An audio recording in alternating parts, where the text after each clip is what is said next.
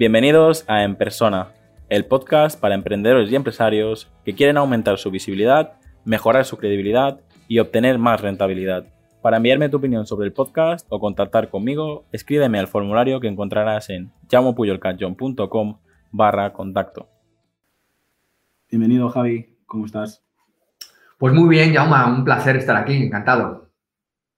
Bueno, antes de, nada, antes de, explicar quién eres y, un poco hacia dónde va a ir la entrevista de hoy, a todos los que escucháis, comentaros que, a partir de ahora, a partir de este episodio, eh, voy a cambiar el formato. Eh, seguiré invitando a, personas interesantes como hasta ahora, pero las preguntas probablemente eh, van a cambiar radicalmente. Después de dos años, después de más de 100 episodios, tengo ganas de, conversar, de, hablar de los temas en los que, en los que sois expertos. Y, tenía muchas ganas de, hablar de ventas y digo, pues, ¿quién mejor que, Javi? Y además eh, hemos estado intercambiando varios tweets, yo he entrado en tu plataforma, he visto un poco eh, todo lo que sabes sobre ventas B2B y he dicho, pues mira, para mí, todos los que estáis escuchando eh, este episodio, sois empresarios, sois emprendedores. Si no sabéis vender, mm, vuestro negocio no funciona. Así que, ¿qué tan importante es, vender cuando, cuando emprendes? Por supuesto, pues muchas gracias. Eh, te tengo que ser sincero y me gusta más hablar de ventas que de mí mismo. me cuesta menos y me siento más cómodo por lo que creo que este nuevo formato me congratula el que sea el primero yo y me voy a poner menos rojo seguramente. Eh, pues has abierto el melón. ¿Qué, importantes son las ventas? Pues mira, eh, las empresas compran y venden. Las empresas compran y venden, no hacen absolutamente nada más.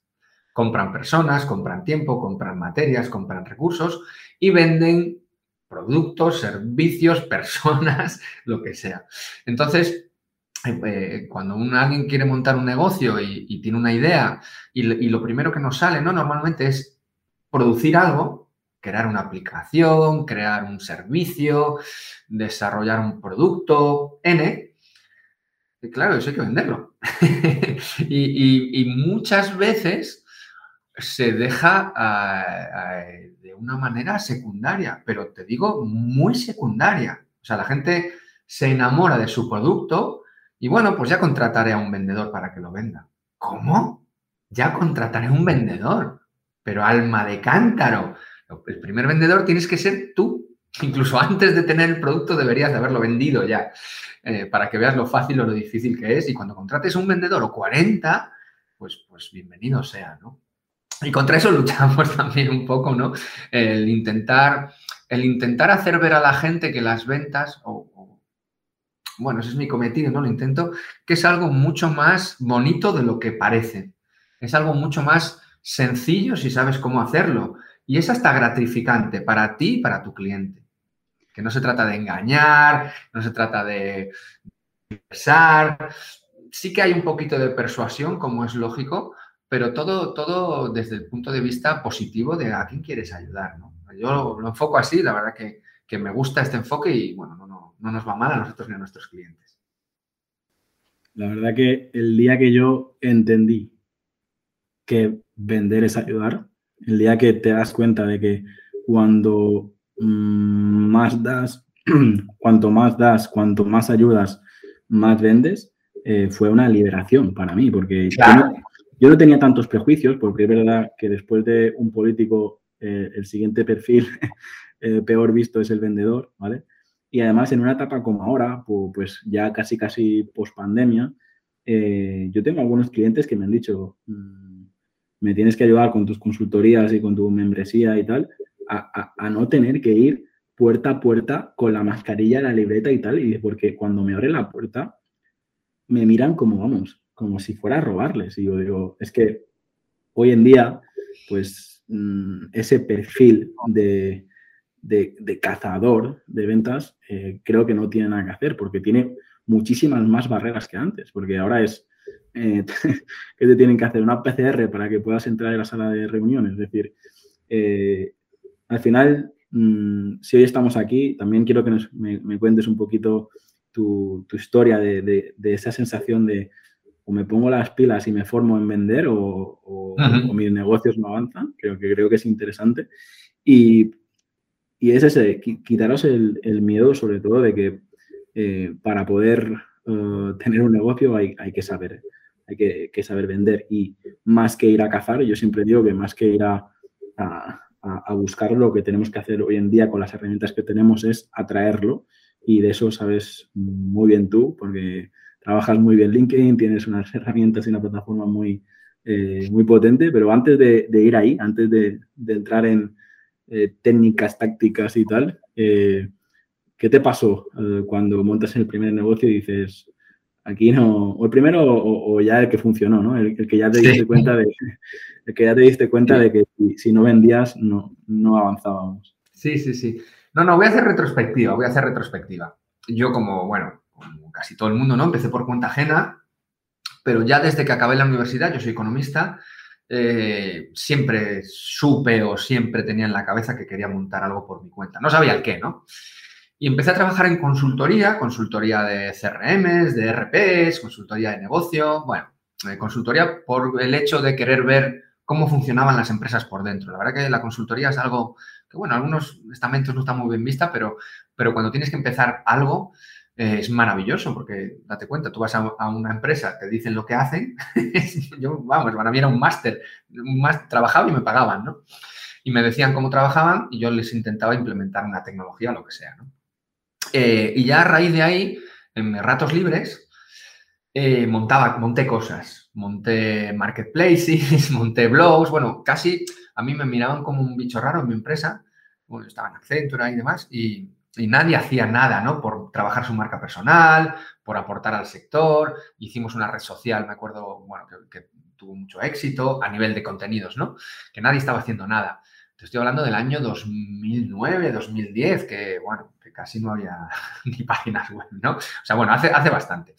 Eh, y a partir de ahí monté cositas y, bueno, ninguna me salió bien hasta que en el 2013 o por ahí, 13, 14, eh, ahí ya me metí en serio, así que sí que dejé mi trabajo, conseguimos una ronda de financiación y montamos una empresa eh, con un socio. Eh, montamos una empresa y en esa empresa eh, duramos un año, te iba a decir el primer año, solo duramos uno.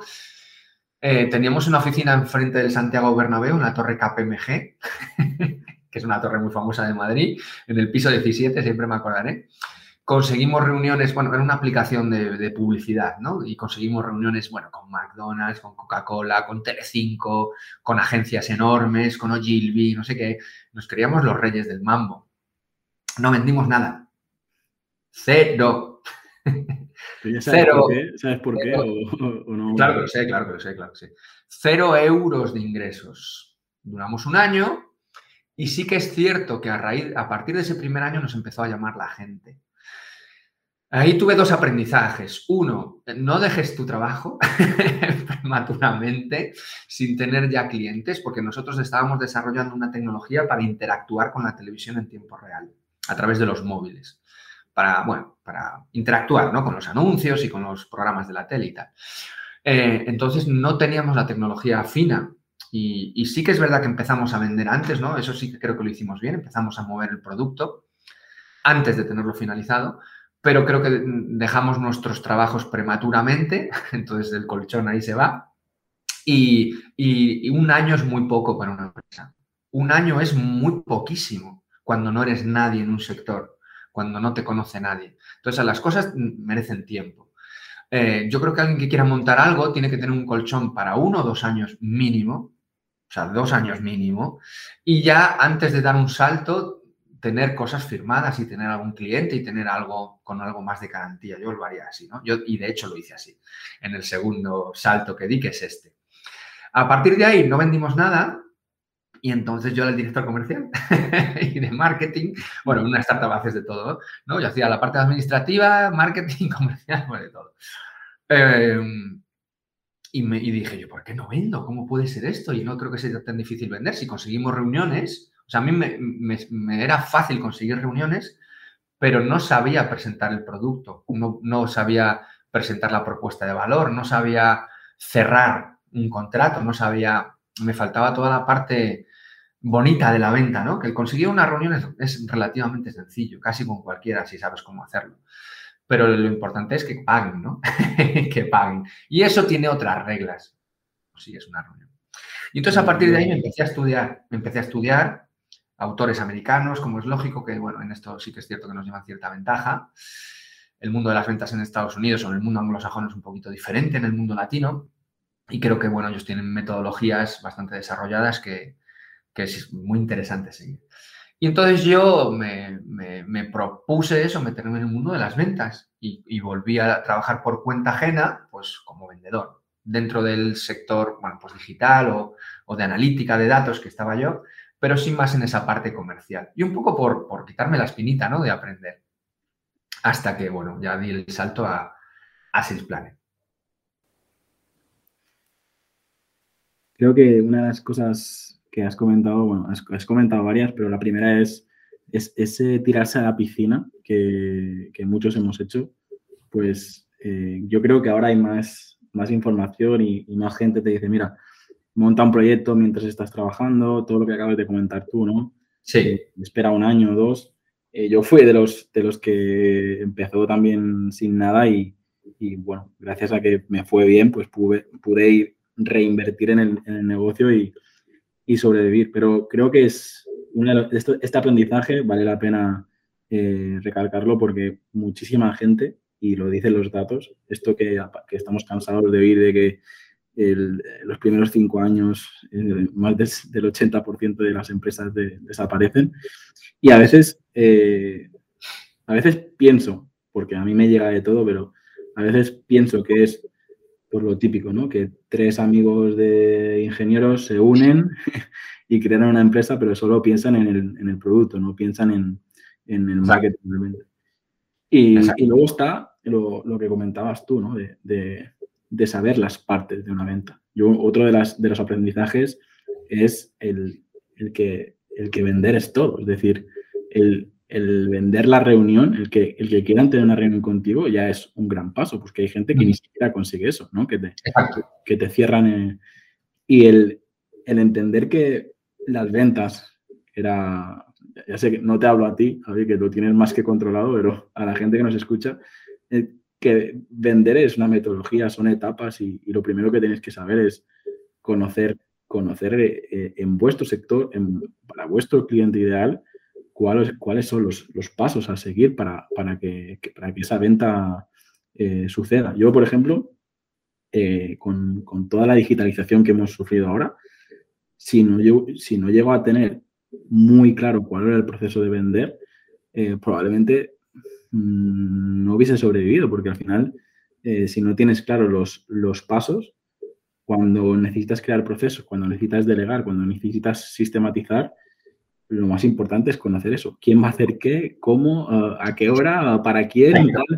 Y, no sé, ¿qué me puedes decir de, este, de esta nueva etapa de... Yo, por ejemplo, tengo clientes que, que, bueno, que incluso antes, en 2018, clientes de 2018 que todavía no me han visto en persona.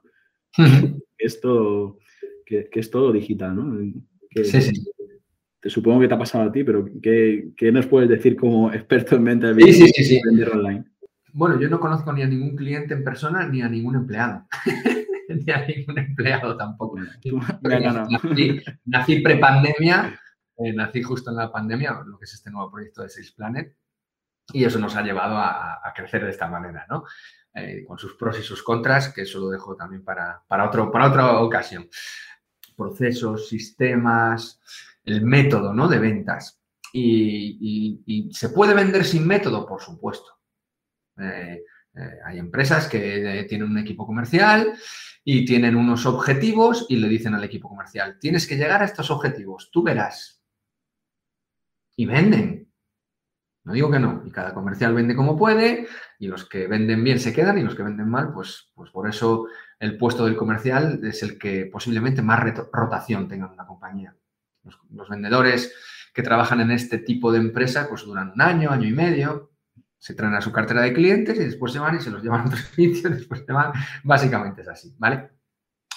¿Qué pasa? Que esto no, no llega a ser óptimo. Bueno, a lo mejor para alguna empresa así a mí no me parece lo más óptimo, cuando lo que buscas es crecer de una manera rentable, escalable, poder replicar un modelo que ya te funciona, que eso es básico ¿no? para una compañía, ya sea en un mercado, ya sea en una nueva línea de negocio. ¿Y por qué, por qué mm, me metí yo en este lío ¿no? de diseñar procesos de ventas? Básicamente porque cuando en esta segunda etapa, cuando yo volví de mi emprendimiento y me puse en el mundo comercial, empecé a aprender este tipo de procesos y lo implementé en la compañía en la que yo estaba. Yo era el único vendedor. Yo era director comercial, director de ventas, customer success, llevaba las cuentas y todo, ¿no? Y era yo solo y empecé a aplicar tecnología, empecé a aplicar ciertas automatizaciones de la parte de captación, de la parte de nurturing, que es, bueno, cuando ya consigues un, un lead, pues cómo educarlo, ¿no? Que es esta parte tan importante y tan olvidada. Cómo demostrarle que, eres, que tienes credibilidad, que le puedes ayudar. Y eso, es bastante sencillo de automatizar. Entonces yo me monté este, estos sistemas, estos, ¿qué pasa si un cliente me visita tres veces la web? ¿Qué pasa si un cliente abre, abre cinco veces un email? Eh, ¿Cómo consigo más leads? Y si consigo 400 y de los 400 vienen 30 a un webinar, por ejemplo, y de un webinar saco una venta, Mm, si en vez de 400 meto 800, ¿qué pasa? Entonces, eh, eh, me empezaba a plantear este tipo de cuestiones, las empezaba a hacer y veía que tenía que parar la máquina, porque no daba abasto, yo mismo, ¿no? Y tanto no daba abasto al diseñar estos procesos y al irlos optimizando, que yo, un momento mi jefe me dijo, no vendas más, no tenemos gente para hacer los proyectos. No éramos una empresa de La Coruña, bueno, son una empresa de La Coruña, y no, no era muy difícil contratar gente. Bueno, pues eso, Madrid, Barcelona, y pues ah, ya estaban todos los gallegos ya allí metidos, no había más. Y formarla pues también es complicado, ¿no? Entonces llegó un momento, sí, sí, llegó un, me acuerdo, ¿eh? un fin de año que, que, teníamos eventos en Madrid y tal y cual. No, no, no, no, no podemos hacerlo, tenemos que cancelarlo todo porque es que si nos viene un cliente más, le tenemos que decir que no. Y tampoco está bien decir que no a un cliente, ¿no? Despertarle la curiosidad y que se vaya a la competencia, pues no es bueno. Aunque me refiero siempre que le puedas ayudar. Decir que no a un cliente que no le puedes ayudar, eso sí es muy bueno. Eh, pero eso, tuvimos que parar la máquina. Entonces, gracias al diseñar eh, estos modelos, ¿qué te permiten? Te permiten saber qué funciona y qué no. Te permiten eh, que, que la venta no dependa tanto del talento que la venta sea como un sistema, que la venta sea como, es decir, tú cuando tienes, cómo tienes que prospectar, cómo tienes que conseguir contactos, cómo tienes que hacer las diferentes fases de la primera conversación y lo tienes estructurado porque tienes unas plantillas de mensajes, unos guiones, ¿qué haces si te responde? ¿Qué haces si no te responde? ¿Cómo llamar por teléfono? ¿Cómo llamar por teléfono y saltarte a la secretaria que te ha cogido en primera instancia? ¿Cómo llamar una vez que la secretaria te ha dicho que no? ¿Dónde buscar otro contacto de esta persona? Y todo eso, si lo tienes documentado, estructurado y, bien hecho, eh, puedes optimizarlo.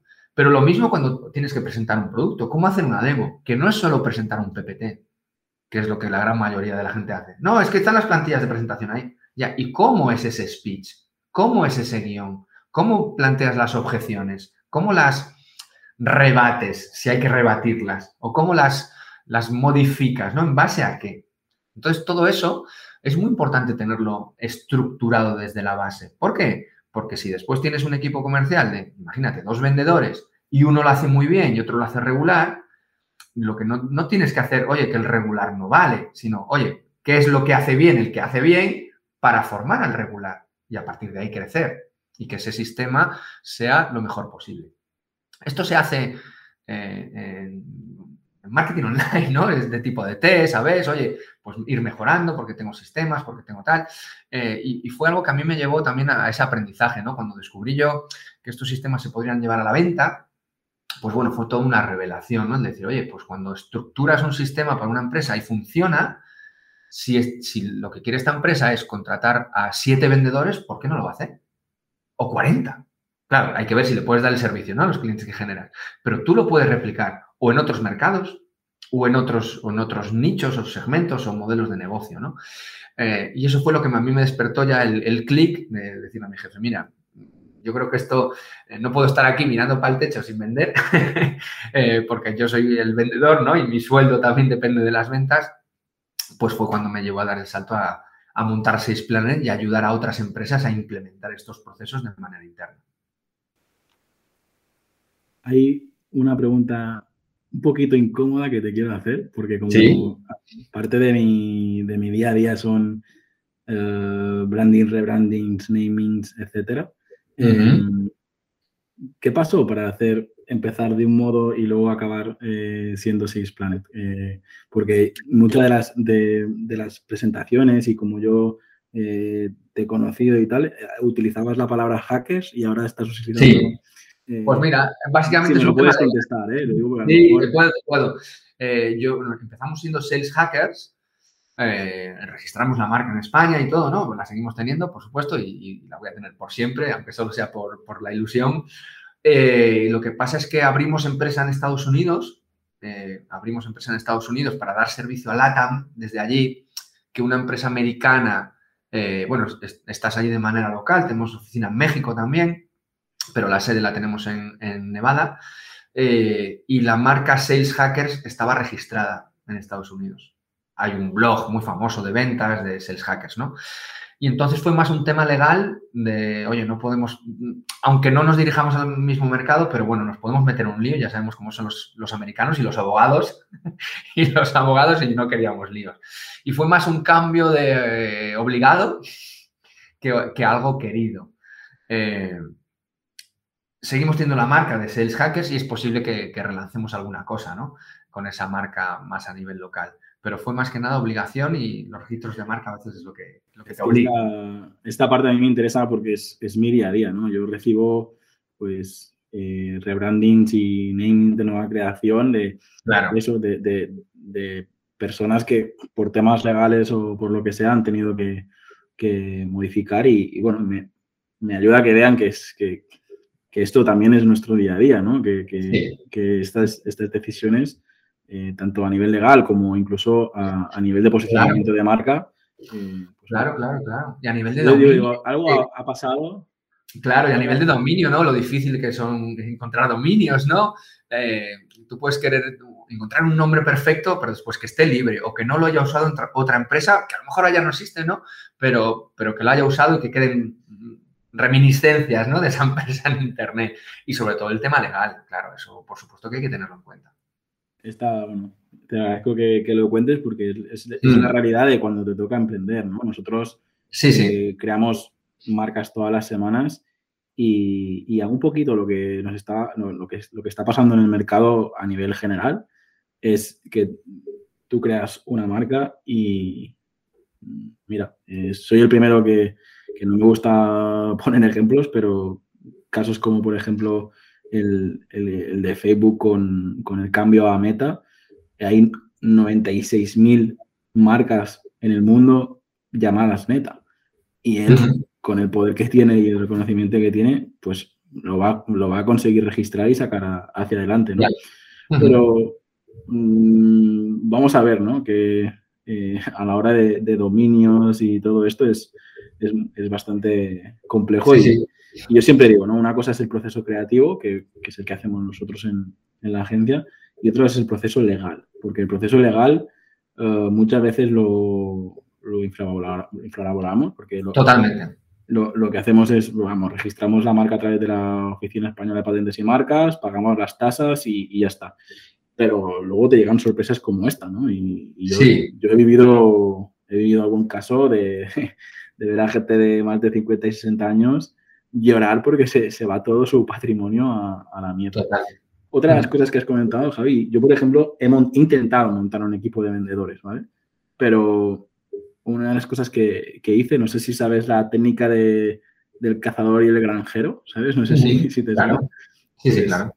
Al final me, puse pues eh, dos personas a, prospectar y al final quien hacía las, reuniones era, eh, era yo porque me di cuenta de eso, de que su fortaleza estaba a lo mejor en, esta, en esta primera llamada, en esta primera, en este primer contacto, pero luego en, lo que es la reunión uno a uno con, el cliente, eh, faltaban, faltaban tablas. ¿no? Y yo creo que es un poco lo que decías. Una vez tienes claro la metodología eh, y una vez analizas el perfil, eh, pues es, puedes, dentro de tu sistema, dentro de tu proceso, pues puedes eh, distribuir tus, las piezas o, los activos como, mejor te convenga, ¿no?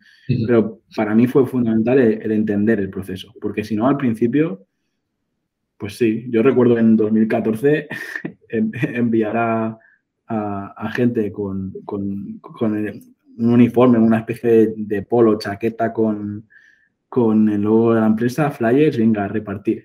Y ahora pienso eso y digo, madre mía, los envié al infierno, ¿sabes?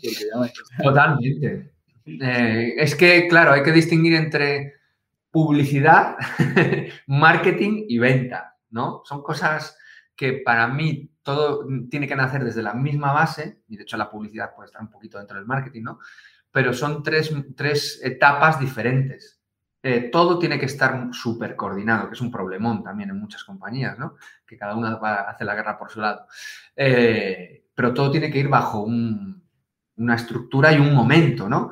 Y habrá gente que le, tienen, que le tengas que hacer publicidad, habrá gente que le tengas que hacer marketing y habrá gente que le puedas vender si está preparada, ¿no? Pero, pero cada, con lo que decías al principio, cada momento tiene su etapa. Y las ventas que para mí todo es ventas, ¿eh? marketing también lo, englobo, ¿no? Dentro de este aula. Yo, te, añadiría incluso, te añadiría incluso comunicación, porque la comunicación interna. Sí, total.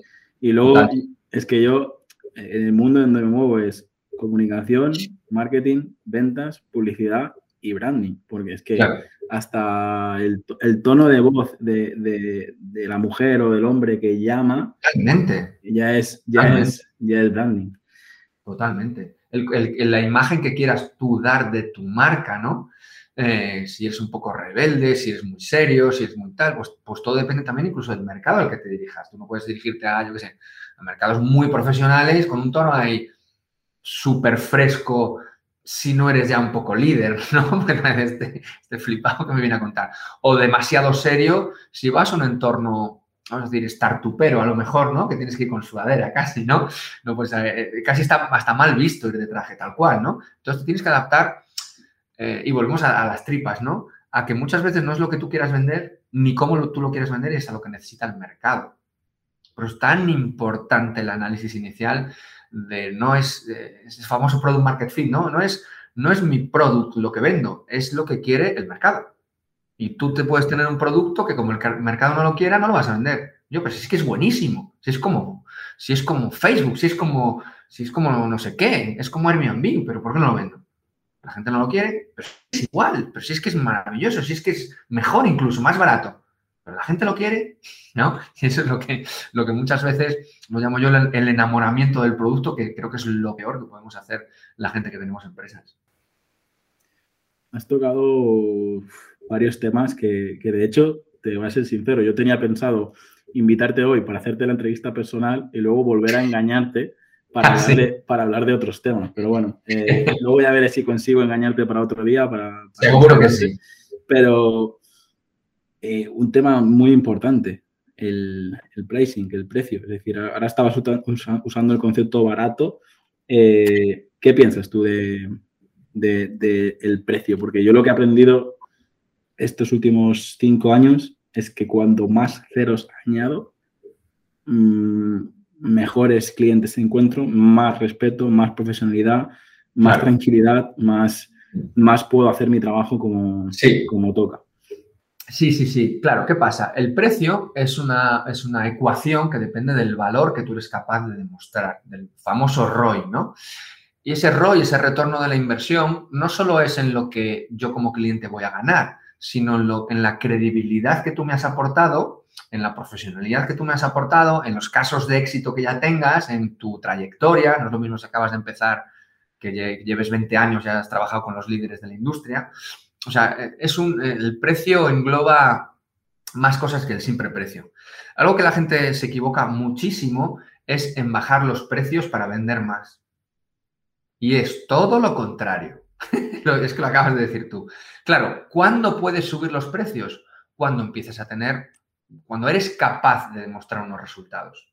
Cuando eres capaz de eh, de ayudar a alguna tipología de clientes, cuanto más concreta, mejor. Y ahí podemos hablar incluso también mucho de nichos y segmentos de mercado. Cuando eres más exclusivo, puedes cobrar más. Cuando puedes aportar garantías, puedes cobrar más. Es decir, cuando tu oferta y tu propuesta de valor es única, esto lo llaman los americanos la, la USP, ¿no? La Unique Selling Proposition o, o Value Proposition o cosas así. Vale. Pero eso, que, que, seas único para un cliente especial, entonces vas a poder cobrar más y no al revés. Hay gente que, algún cliente me dice, oye, y voy a lanzar esto tal, y lo voy a ofrecer gratis. Digo, no, tío, es que nada es gratis. no hay nada gratis. Y por mucho que lo hagas gratis, es que es peor. Cuando tú das algo gratis, mínimo lleva un tiempo de la gente en, que tiene que trabajar o tiene que aprender algo, tiene que usar tu herramienta. O sea, yo creo que es la peor estrategia del mundo ofrecer algo gratis, a menos que sea un trial, una prueba que eso conlleve a una venta final. Pero siempre yo lo haría por tiempo limitado, con características muy limitadas. Bueno, ya sabemos cómo es esto, ¿no? Pero dentro de una estrategia. Y termino. El precio eh, se tiene que, adaptar al mercado al que tú estás vendiendo. Tú no puedes ir a venderla al McDonald's y quererle hacer un flyer por, por 29 euros. O ahora, bueno, yo ahora últimamente en Instagram veo un montón de agencias de marketing que por 200 euros te llevan la web, las redes sociales, el marketing, no sé qué, los bolos. Digo, pero ¿cómo ganan dinero esta gente, no? Entonces, claro, van a... Sigo con McDonald's o Coca-Cola, es imposible. Pero y es que, y, y seguramente, o no lo sé, es posible que hagan un trabajo, bueno, no similar, ¿eh? entenderme, pero es posible que, que, lo que hagan en el fondo pueda ser parecido a lo que haga una agencia que les va a cobrar a McDonald's por un logo 100.000 euros. Por un logo. Es que mi primo me lo hace por 30. No es lo mismo. ¿Y por qué, me voy, por qué voy a pagar 100.000 euros por un logo? Y hay empresas que lo pagan y bien a gusto. Si es un logo, ¿no? Eso es lo que nos deberíamos de plantear cuando, cuando planteamos los precios. Pues porque hay mucho más detrás que no solo un, un simple garabato, vamos a llamarlo así. Yo te puedo, eh, podríamos hablar de esto durante, durante sí, esto, que yo eh, me, me, lo encuentro cada día, ¿no? no sé, nosotros estamos haciendo proyectos de branding de 3, 4 ceros y 5 uh -huh. y 6 sí, y, sí. Y, y, todavía tenemos uh, clientes que dicen, no, si es que no sé quién lo hace por 90 euros. Uh, lógicamente, claro. esto creo que siempre te lo vas a encontrar, siempre. Pero, pero la gente está entendiendo que eh, no, es, no estás pagando un dibujito, estás pagando eh, una marca que te reconozca, que te posicione, que te identifique, que vaya con tu, tu misión y tu visión y, tu, y, tus valores. Y para todo eso no es simplemente un proceso de diseño gráfico, es un proceso de, de análisis, de estrategia, de, de muchas reuniones. Es, es, un proceso bastante, bastante más complejo que, se, que seguro que tarde o temprano uh, lo comentaremos aquí en el podcast. Hmm. Ahora, un poquito, hemos estado hablando y soy tan así, tan mal educado que no, no hemos hablado de quién es Javi Consuegra y quién es, y quién es Seis Planes. Yo lo he dado por hecho, pero me gustaría que estos últimos minutos, sí. eh, hablando de misión, de visión, de valores y de tu por qué y de tu qué, de tu cómo y todo lo que estamos Muy bueno. a ver, eh, pues te dejo estos, estos minutos para, para que la gente que, que, ha llegado hasta aquí eh, vea un poquito el, uh -huh. qué es el Planet y, y cómo les puede ayudar. Pues mira, yo creo que se habrán hecho un poquito una idea también ¿no? de lo que hemos estado hablando. Pero básicamente yo mi misión o mi... o por qué, por qué me, me, me, meto en un lío, ¿no? De si estaba muy a gusto trabajando por cuenta ajena. Eh, básicamente porque tenemos un modelo de ventas que creo que es muy necesario y que creo que podemos ayudar a muchas compañías a que implementen sus propios procesos comerciales dentro de un mundo que ha cambiado por completo, de un mundo digital. Y nosotros sobre todo ayudamos a montar procesos internos de venta a distancia, de ventas digitales, aprovechando las redes sociales, aprovechando las herramientas y las tecnologías que nos permiten, con muy poquita gente, vender mucho y vender en muchos sitios, en muchos países de manera internacional, sin tener que estar viajando, teniendo muchísimas reuniones, con un modelo de venta lo más directa posible. Esto lo hacemos creando los famosos funnels, embudos o sistemas de conversión de venta, para empresas, solo ayudamos a empresas que vendan a otras empresas, donde les ayudamos a diseñar las diferentes estrategias, analizarlas y optimizar lo que es lo, que, lo que funciona. A partir de aquí, eh, acompañamos a nuestros clientes a, entrenar a su equipo comercial, entrenar a sus vendedores en técnicas para conseguir reuniones, cerrar reuniones, hacer seguimientos, elaboración de ofertas, elaboración de pricings, como hacer demostraciones de producto. Todo, cubrimos prácticamente todo lo que es desde la etapa del posicionamiento del producto, de quién quiero ser, quién es mi público ideal y dónde está, hasta el cierre de la venta. Todo ese proceso es lo que nosotros acompañamos a nuestros clientes en, en Sales Planet. Muy bien. ¿Y dónde te pueden encontrar? Ya me, pues, me pueden encontrar en Twitter, ahora sí, en JConsu. Digo ahora sí porque me, tuve un susto con un japonés que me había robado la cuenta.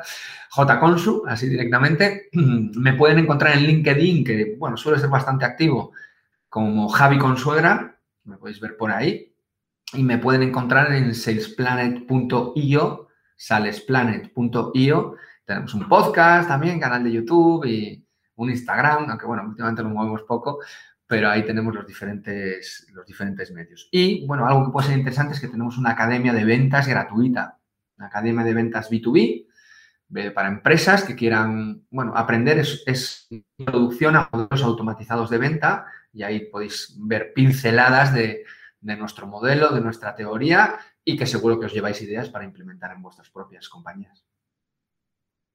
Yo estoy allí, yo estoy en el, proceso de tu funnel, yo estoy allí. Ah, sí, perfecto. Y, lo, que me hace falta es una llamación, que no sé si lo puedes decir ahora en, voz alta o no, es eh, ¿cuánto vale trabajar con Six Planet? ¿Es un proceso personalizado? sí. ¿O hay un, mínimo, un máximo, hay algo que la gente... No hay un mínimo, o sea, hay un mínimo de tipo de empresa. Nosotros trabajamos con empresas que ya tengan clientes, que ya tengan algo, eh, que facturen un mínimo de 2.000, 3.000 euros al mes, o sea, pueden ser startups que estén en ese punto, pero que ya tengan clientes.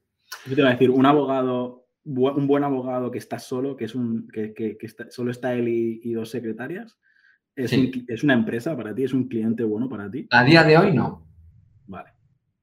A día de hoy no. Sí que de cara al año que viene, de cara al año que viene vamos a sacar, exacto, que tenga un poquito de equipo, que tenga una estructura, porque nosotros acompañamos a que se hagan estas cosas internas, pero no las hacemos directamente. O sea, tiene que haber alguien que las haga, que las implemente eh, con nuestro apoyo, ¿no?